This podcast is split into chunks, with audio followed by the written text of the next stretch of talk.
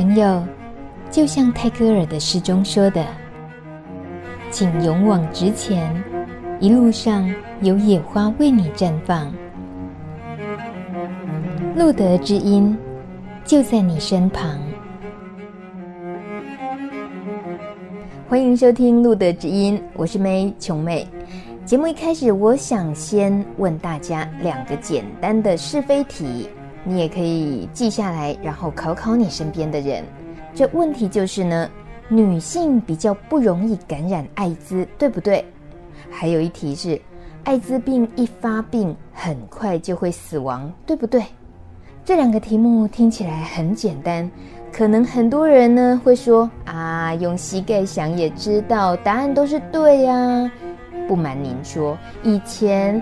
我也会这么回答，但是现在知道自己哦错得离谱。今天路德知音节目呢，就请来一位正妹专家为大家解惑一下。她就是路德协会台北办公室的副主任文如，同时她也参与了七月份在维也纳举办的国际艾滋大会，所以带回来非常宝贵的经验要和我们分享。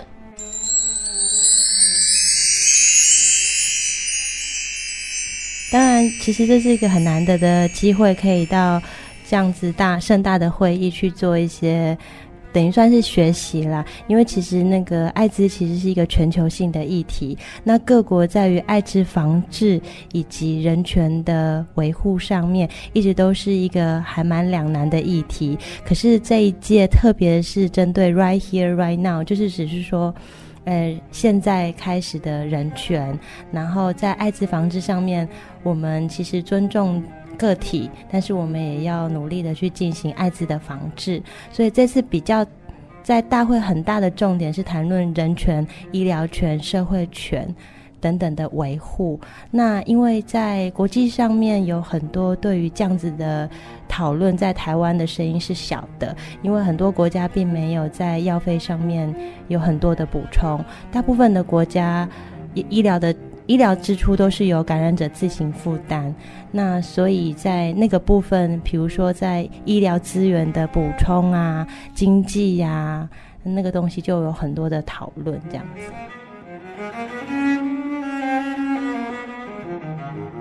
所谓无知造成伤害，刚刚琼美提了两个是非题。首先说是男生感染艾滋的比例比女生高吗？我们也需要专业社工文如来为我们解答，也分析一下国内外的认知有什么不同。其实目前国际各国在男生女生感染率的比率是一比一，可是台湾大概是有一比十。那听起来好像是台湾女性比较不容易感染艾滋，可是如果是就那个感染者的呃，应该是说感染的状况来说的话，其实应该可以凸显的不是我们的女性比较不容易感染艾滋，而是我们台湾女性对于艾滋这个议题可能还没有那个意识去去知道要怎么保护自己，所以可能他们在女性的部分筛选率是比较低的。当然，我们也不是说。一定要鼓励女生出来筛检，因为可能目前筛检了之后会闹家庭革命的状况比较多。因为台湾毕竟比较保守，那可是我觉得带出来的另外一个思考是说，当女生如果越来越知道怎么保护自己的时候，社会对于女性艾滋感染者的服务在哪里？那我们社会是不是有够准备好了？在这个议题的部分，国际会议上面带出的一个视野是说，呃，其实。在于艾滋传播上面，很多人都会认为他是有罪的。那我们台湾目前的法律也是认为，感染者如果明知自己感染，但是却跟人家发生了不安全性行为，造成他人感染之后，也是被定罪论的。可是，在国际上面有一批的声音是说，你把他定罪了之后，并无助于艾滋的传播预防。因为它只会让这个疾病更被污名化，然后造成感染者可能在有危险行为的时候更不敢告诉他人，也不敢跟别人讨论。那这样子其实是危险的，是因为他不敢跟别人讨论，他就越没有保护自己跟保护他人的知识。那站在女性的角度来讲，如果她又有一些社会的规范或者是传统的压力的时候，她如果今天不知道自己感染了。那或者是说她知道自己感染了，她又怀孕，她可能会有个担心是，如果我生下艾滋宝宝，我会不会被抓去关？类似这样子的议题，其实都会一再的让感染者觉得感染之后的那个弱势感。嘿，会强化，而且会造成他们可能在于就医啊，或者是在人际支持啊等等的那个部分，其实是更少人可以帮助的。那因为一旦定罪论之后，社会可能比如说在于这个族群的关注，就会用一些批评。哦，你就是得了艾滋病，你就该死。他们就不会觉得说，哎，其实我应该要去合理的帮助他们。那在社会资源的分配上面，可能也会把他们给犯罪化，那就会觉得抓去关就好了，也不会觉得他们应该留在社会上。就大概是用这样子的思维来看这个艾滋预防以及感染者服务的议题的时候，其实是可以刺激我们可能在立法或者是服务上面有一个可以更。均衡，或者是以人权出发的角度去思考这样子的议题，哇，能够这样子的刺激这些思考，真的很棒。但以文如你感受到的，台湾的政府在台湾的环境的这一方面 被被刺激，能够成功的几率，这条路还很远吗？我我觉得，其实在于艾滋治疗的部分，我看到台湾政府其实比很多国家还来的友善。嘿，其实我们在治疗上面的那个资源，目前来说是很足够的。可是我觉得治疗以外，感染者其实需要的是生存权。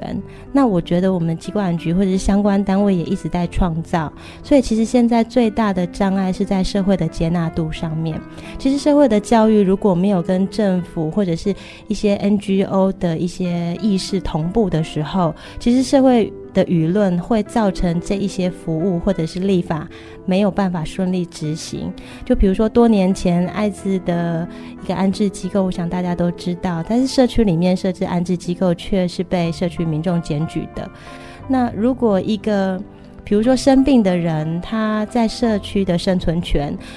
的那个讨论的层次被拉在说，垃圾场要不要盖在我家旁边的那个层次是一样的时候，其实就可以看到我们台湾对于人权的维护，还有那个意识形态上面的教育，其实是需要更多的刺激。那包括从小的教育，我们也有看到教育部在做对于艾滋的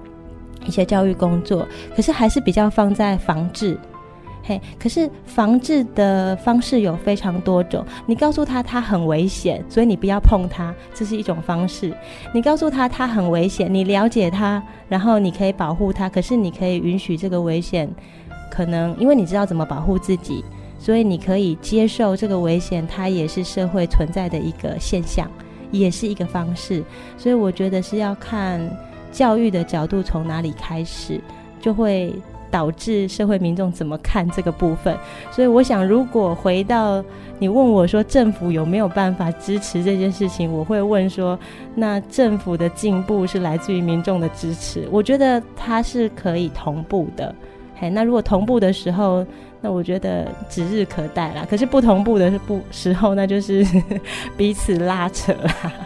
温柔的这个笑里面，感觉上酸中带甜，甜中带酸，因为他毕竟是路德非常资深的专业社工。然后呢，一方面看到国际的相关的报道、相关的讯息之后，回来多少总是有醒思，又能够很快的往正面的，就是很积极的去想，其实事情还是可以解决，或者是说怎么样激励比较正面的力量。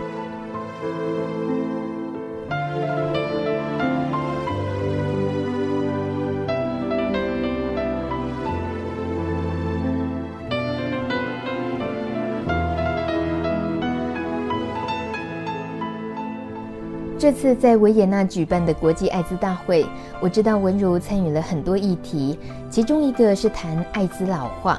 很多人以为艾滋是绝症，一定活不了多久，怎么可能轮得到要讨论感染者老化的问题呢？其实哦，套一句台湾人的口头禅，就是“西呆不赶快了啦”。好比呢，有几位来过《露德知音》节目的来宾，也有艾滋感染者的，像是其中一位二十年前就发病的林大哥，大家还记得吗？现在的他看起来哦，呼呼，还像几杯瓦流，充满活力的，那就令妹非常的印象深刻。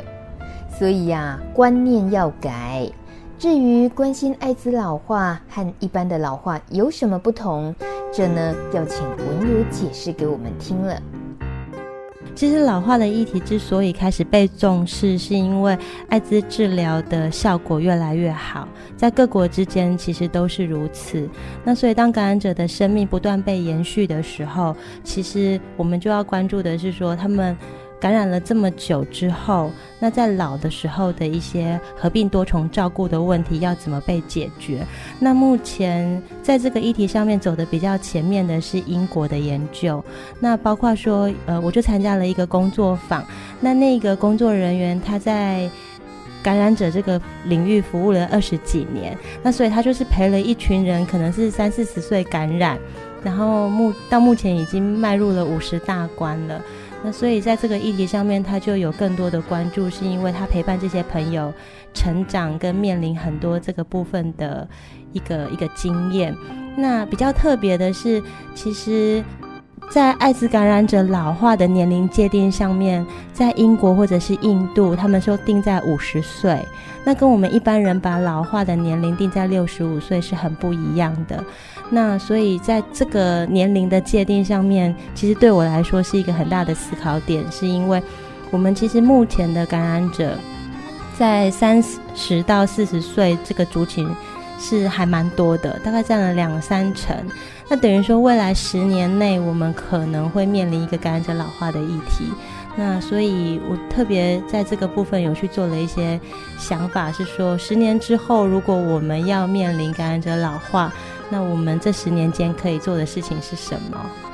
大概类似这样子的声音，就会想说可以带回来国内去跟这个资源、跟服务这个社群，还有我们的感染者朋友，好好讨论一下，说，哎，十年后我们要过着什么样子的生活？好，那嗯，我我好奇想要问你，你在参加这次国际艾滋会议里头，像刚刚那样子，就是在一些比较沉重的议题的醒思上，那未来在台湾回到台湾都是很多很多的功课。那有没有哪一件事情是激发了你好大好大的力量，觉得是很开心的？在这一次里面有没有一些意外的收获？这种？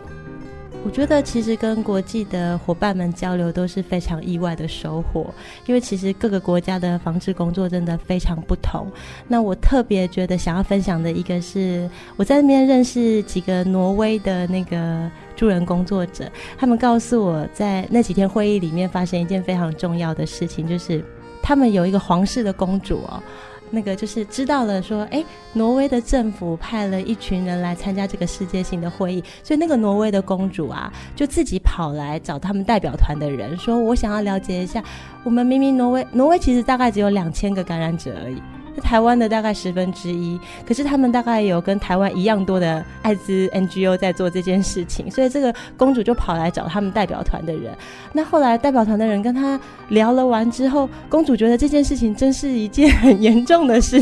所以他就跟这个这个 member，就是跟这个成员说：“哎，晚上我一定要跟你们吃个饭，你把所有代表团的人是不是可以召集来这样子？”他告诉我说，公主那天跟他们吃完饭之后啊，觉得这件事情真的是很需要。很需要被教育的，所以他自愿当他们国家的那个艾滋的代言人。然后，因为挪威的皇室其实他们有一定的那个对社会大众有一定的影响力在，所以他们这些 NGO 在挪威的 NGO 非常的兴奋，就是一个皇室的成员为愿意为了这个议题，然后来出来教育社会大众那个人权的维护，然后那个治疗，还有就是也是做一些倡导的工作。那其他室友听到，哎，挪威公主这么的，真的是因为很年轻，才二十几岁，而且是自己知道了这个会议，然后跑来找他们的。其他像英国啦，还有澳洲的朋友，其实他们都觉得很羡慕。所以我想，其实像这样子的，呃，效益的酝酿啊，我觉得是都是还蛮值得效仿的。我还蛮希望台湾可能也有这样子的。公主。啊，是，当然有啊，搞不好现在听路德之音的人里面就有公主，其实一定有的啦，但是就是不一定是指皇室的那种公主，主要是那颗心嘛，就是以前不知道，现在知道了，你想出来也当一个宣导的人，也带带着正确的观念，这当然很棒啊，就好像文如一样，他就是三句不离本行。非常谢谢文如跟我们分享这些这相关的呃讯息哦，随时都可以上路德协会的官方网站查询就可以了。感谢大家收听路德之音，谢谢文如，谢谢。